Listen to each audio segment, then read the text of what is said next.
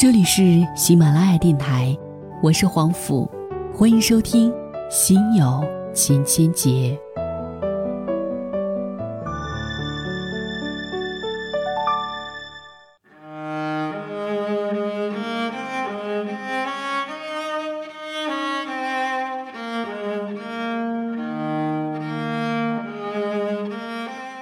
嗨，晚上好。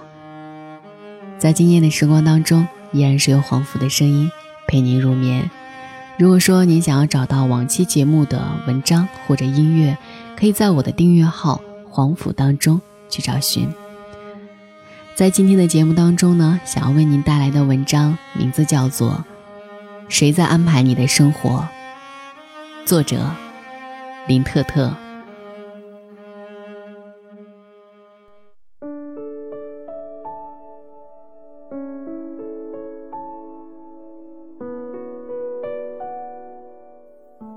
星期天，你享受着难得的清闲，打算看会儿书，听点音乐。你拿出新买的碟，正在拆包装。手机铃声响，你看着屏幕上跳跃的名字，根本不想接，可铃声不依不饶，你叹口气，接了。明明厌烦，接通的刹那，你却解释：“对不起。”我刚在洗手间，电话那头哭声频传，你头皮发麻。朋友梁需要安慰，他经常需要。这次不知是工作还是感情出现问题，你做好耳朵发烫的准备。一个多小时过去了，直到你听见手机里的嘟嘟声，还有别的电话。才终于摆脱喋喋不休的凉。新电话是领导打来的，他给你布置新任务，但与工作无关。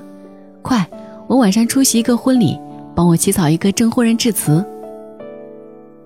你完全可以说不在家，但想想，觉得不好意思。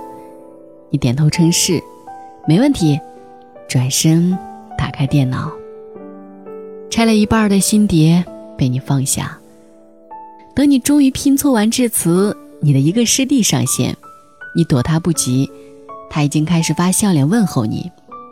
他说：“师姐，帮我看看稿子吧。”他几乎一看到你就要给你发新作，然后提要求，帮我改改，帮我推荐个地方发表。你曾试图封掉他，又唯恐被共同认识的人揭穿，那多不好意思。于是你留着他在网络聊天工具上，如同留着一个时间恶流。这样的恶流，他不是唯一一个。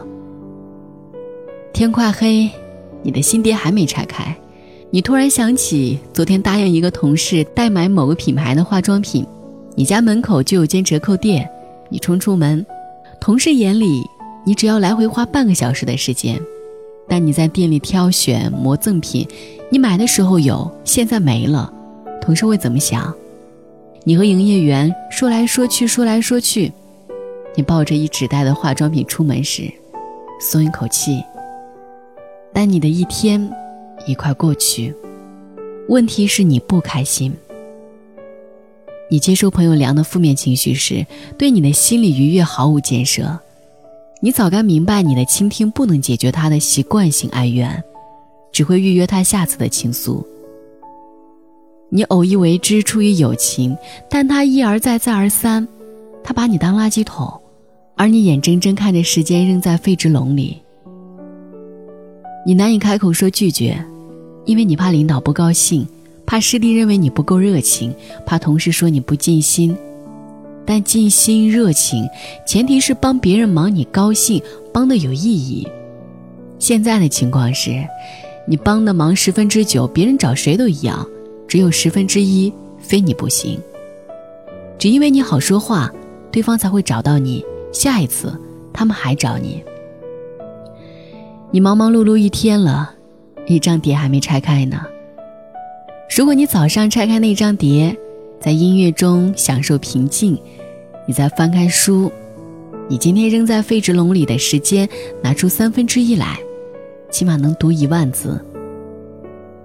你最好的时间总被突然出现的人或事占据，你最想做的事往往成为一种牺牲，最后变成奢求。你每次都让位，其实你对自己最狠心。让位，你今天让的是一张碟，明天还会让什么？你并没有意识到，别人在置换你对生活的安排，从一天到几天到更久，渐渐的，无数个别人组成团队，你打个寒战。总有人情世故，总有一些人际关系需要维系，故交近友、亲戚同事，但这些只占你生活的一部分。你的时间确实要献给亲情友情，但不是全部。其实你的心里最清楚，哪些是别人需要你，非你不行的十分之一，哪些是你可以拒绝的十分之九。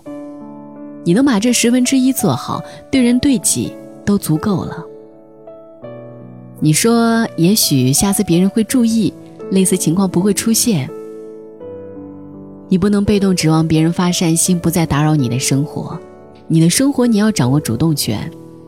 你美好的今天、昨天，还有某某天已经被置换，不拒绝就无法杜绝。难道你还等待着烦恼复制下去？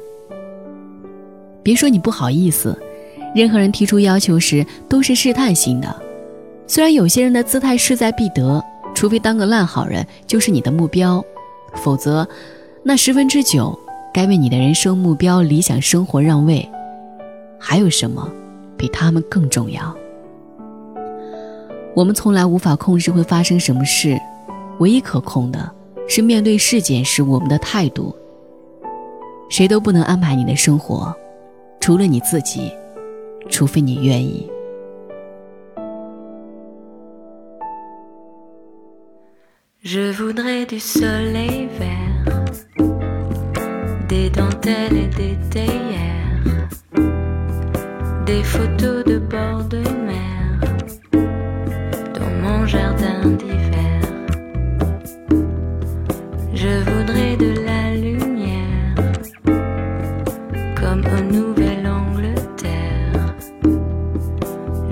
changer d'atmosphère.